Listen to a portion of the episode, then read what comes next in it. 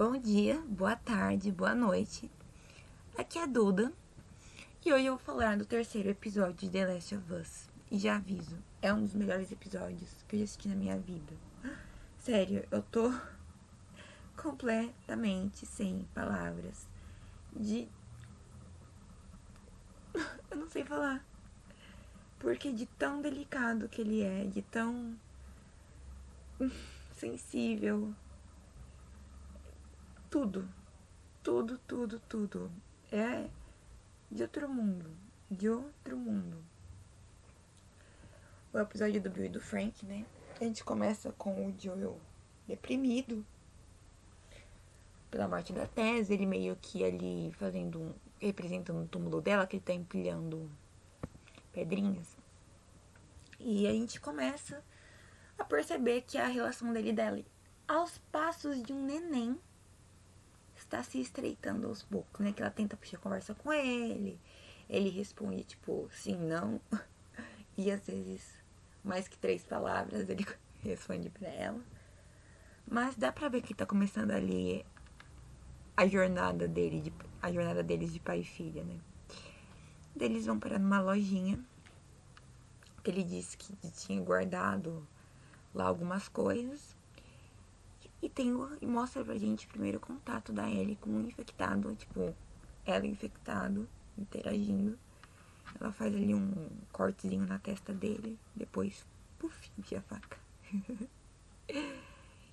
e tipo, dá pra ver no olhar dela que ela tá com raiva, né? Que tipo, ela tá realmente muito pistola pelo que o infectado tá causando a ela, né? Que causou principalmente a ela. Aí então a gente começa a ver eles conversando, conversando mais um pouquinho, daí vem o flashback que vai começar a contar inicialmente a história do Bill, né? Depois vem o Frank. E dá pra ver que o cara é um casca grossa. o Bill é muito casca grossa, muito, tipo, ele tem um bunker na casa dele escondido embaixo de um, de um móvel, né? E full armado, e câmeras, e tudo, tudo que é possível, máscara de gás, enfim, muito conspiracionista. E é muito legal ver como ele foi construindo aquele ambiente na qual a gente vê, tipo, que tem água quente e ele tem acesso a roupa, acesso a vinho, a carne, que ele cultivou, né, o que ele come e os animais também. Então é muito legal ver ele começando aquilo, indo atrás, meio que no supermercado que ele vai, não sei. Aquelas, aquelas lojas de variedades, talvez seja o nome mais correto. Então dá pra ver o início, ele construindo, achei muito legal essa parte, ele construindo ali a, a barreira de. A, a, gradeando tudo, né? Enfim. Aí passa um tempo e cai uma pessoa na armadilha dele. Ele vai lá ver, é o nosso querido amigo Frank. O Frank, maravilhoso, um dos personagens mais legais. Sério, que personagem. Que personagem palpável, que personagem real. Eles começam ali, se conhecem e tal. Ele fala que quer pra Boston. Que eu não lembro de onde que é a zona de quarentena dele. New Jersey. Enfim, não lembro exatamente de onde é a base, a antiga base de quarentena dele. Ele fala que tudo caiu. Ele tá vendo pra Boston, que dia, acho que era de 10 sobrou só ele. Daí o, dá pra ver que, obviamente, e dá pra ver que o Bill ele fica muito receoso, tipo, ah, não, né, não vou te aceitar aqui. Mas depois do momento deles no piano, mas ó, vou ser sincera. O Bill deu uma aproveitada do. Desculpa, o Frank deu uma aproveitada do Bill. Tipo, pra ficar ali mais tempo e tudo mais. Mas depois realmente começou a criar o amor, desenvolver o sentimento pelo outro. E cara, que desenvolvimento lindo, que desenvolvimento assim super real. Se eu fosse descrever esse episódio 3 em uma frase, seria real. Porque tudo ali você consegue enxergar acontecendo. Não, tirando a parte do apocalipse zumbi, né? Mas assim, é tudo muito palpável, muito. Você consegue se identificar com os personagens. Sério, é. Eu me arrepiei. Inteirinha. Inteirinha me arrepiei. Porque assim. Eu não esperava. Quando saiu as críticas, né, do pessoal falando, ah. É o melhor episódio da temporada, da primeira temporada. É maravilhoso né? A nota no IMDB tá, se não me engano, é 9.7, alguma coisa assim. E, tipo, todo mundo reclamando, os críticos super elogiando. Então, eu já fui com uma expectativa alta, né? Porque tá prometendo tudo isso. Vai ser um baque incrível. Ai, desculpa. Eu acabei não falando o nome do episódio. Se chama Por Muito, Muito Tempo. Que é o nome da música da Linda Ronstadt que eles cantam, se não me engano. Enfim, voltando ao tópico principal. Quando eu fui assistir, caras, sério, eu não sei explicar porque eu chorei muito. Eu me emocionei muito do início ao fim. É um episódio que, como, como eu e o Bruno já havíamos discutido antes, não precisava ter a, a Ellie e o Joel, mas colocaram ali pra ter uma coerência no, no roteiro, né, na jornada deles. Mas se fosse só o Bill e o Frank, magnífico, mesmo tendo, enfim. O episódio é maravilhoso, perfeito, jeito que é. E, meu Deus, ver desenvolvendo o relacionamento deles, né? A primeira briga.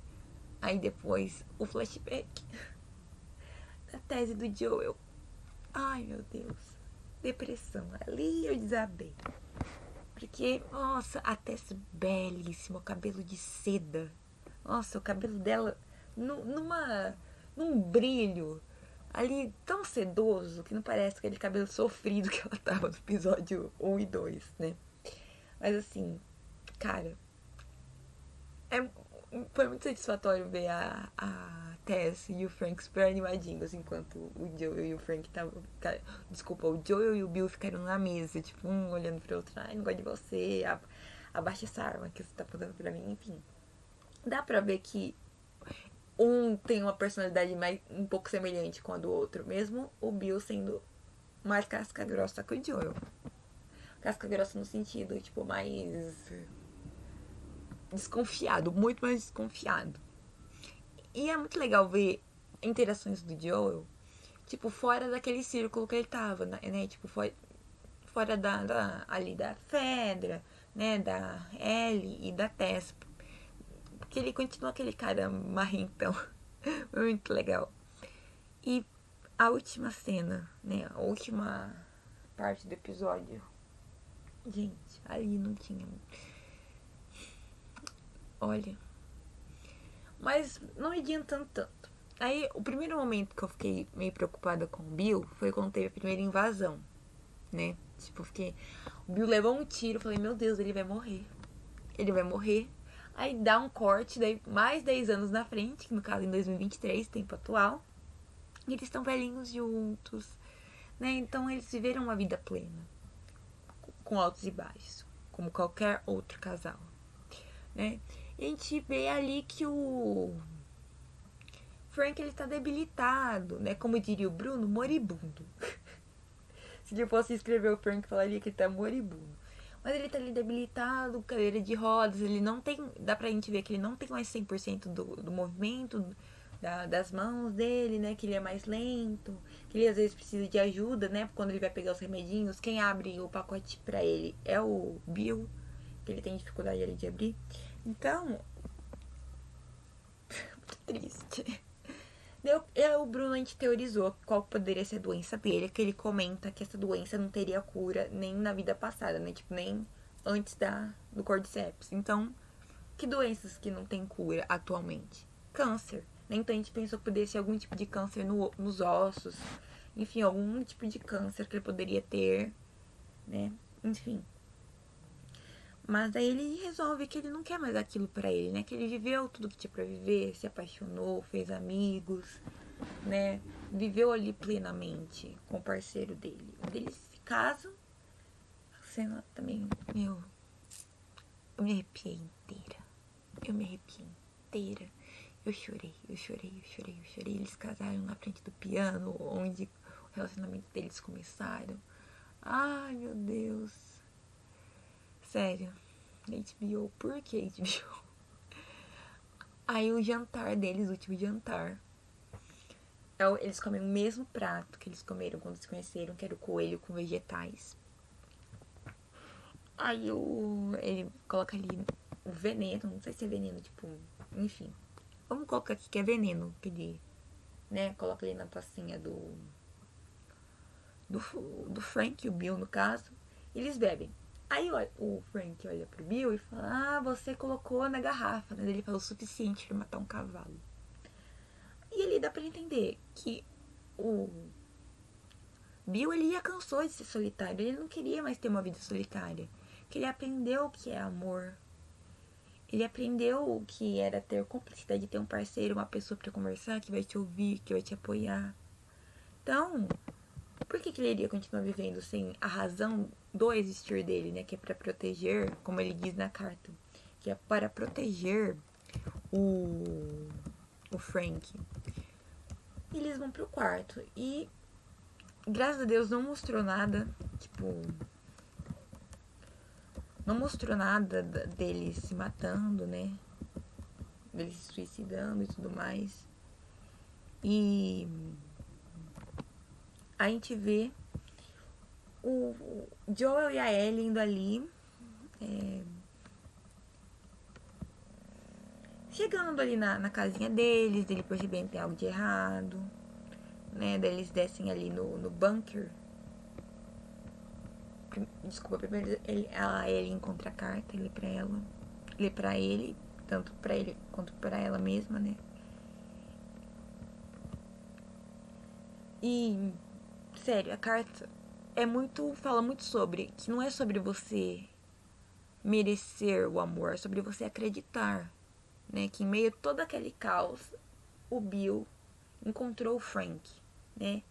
Que mesmo ele não merecendo, achando que não merece o Frank, ele acreditou naquilo, acreditou até o final, até o fim dos dias dele, que o Frank estava ali para ser o acalento dele, né? E ele ser do Frank. Daí ele fala, ele citando a Tess. Ai, pra ele proteger a Tess. Daí dá pra você saber que ele tá, tipo, que ele não sabe que a Tess faleceu, né? Que a Tess morreu. Então, a gente encaixa as palavras pra Ellie agora, né? Pro Joel proteger a Ellie e tudo mais. Nossa, aí eu já tava chorando. Daí ele fala que não gostava do mundo, mas agora com, com, quando ele encontrou o Frank, né? Isso mudou. Ai, gente, não, não vou continuar falando da carta, senão eu vou chorar muito mais. Foi de arrepiar. Aí o, o Joel e a Ellie descem pro bunker, pega tudo ali que precisam, né, necessário. E partem com o carro. E a, a, o episódio termina com a gente tendo um ponto de vista do quarto do casal. Casal Bill e Frank. Né? Então, assim, cara, que episódio delicado, sensível, como eu disse anteriormente. Que episódio, que episódio. O que, que o que a HBO entregou pra gente foi o puro suco da qualidade, do drama, do romance. Sério. Aí tem um pessoal já que vai falar, ai, os nerdolas, ai, porque mudou o jogo? Porque no jogo eles não tinham isso. Lacração da HBO, pipipopó. Gente, acordem, acordem, acordem. A gente vive num mundo da diversidade. Eles mere... No jogo fica subentendido, né, que eles tiveram um romance. Mas eu acho belíssimo, a gente precisa disso. Sabe? Ver um romance LGBTQIAP+, nossa tela, um romance saudável, delicado, sensível. Sério, maravilhoso. Eu, esses nerdola vão ser o primeiro a reclamar, porque é lacração, porque a Ellie é sáfica. Gente, se vocês não querem assistir isso, só joguem o jogo, vai estar tá ali e pronto. Não assistam, não é para vocês isso, não é para vocês se sentirem representados, não é para vocês se sentirem ali perto dos personagens, não, não é, não é para vocês. Simplesmente, simplesmente ignorem. Porque essa gente não merece. Não merece ter acesso a esse conteúdo de qualidade que ficam reclamando. Essa história belíssima de amor. O amor sobrevive e existe nos lugares mais inesperados. Para as pessoas mais inesperadas. Então, pra mim, eu dou nota 10 pra esse episódio. Nota 5, 5 de 5, 10 de 10, mil de mil, porque pra mim é uma obra de arte. É uma preciosidade esse episódio. O próximo episódio é com o Bruno. Né? Eu volto só pro sexto. E eu tô muito animada. Pra mim, pra mim The Last of Us é uma das séries que tá, me faz tipo, querer que a semana, que a semana passe logo pra eu poder assistir. Quando eu acordo no domingo de manhã, nossa, melhor momento da minha vida, que eu sei que vai ter The Last of Us mais tarde. É isso, pessoal. Até a próxima. Beijão.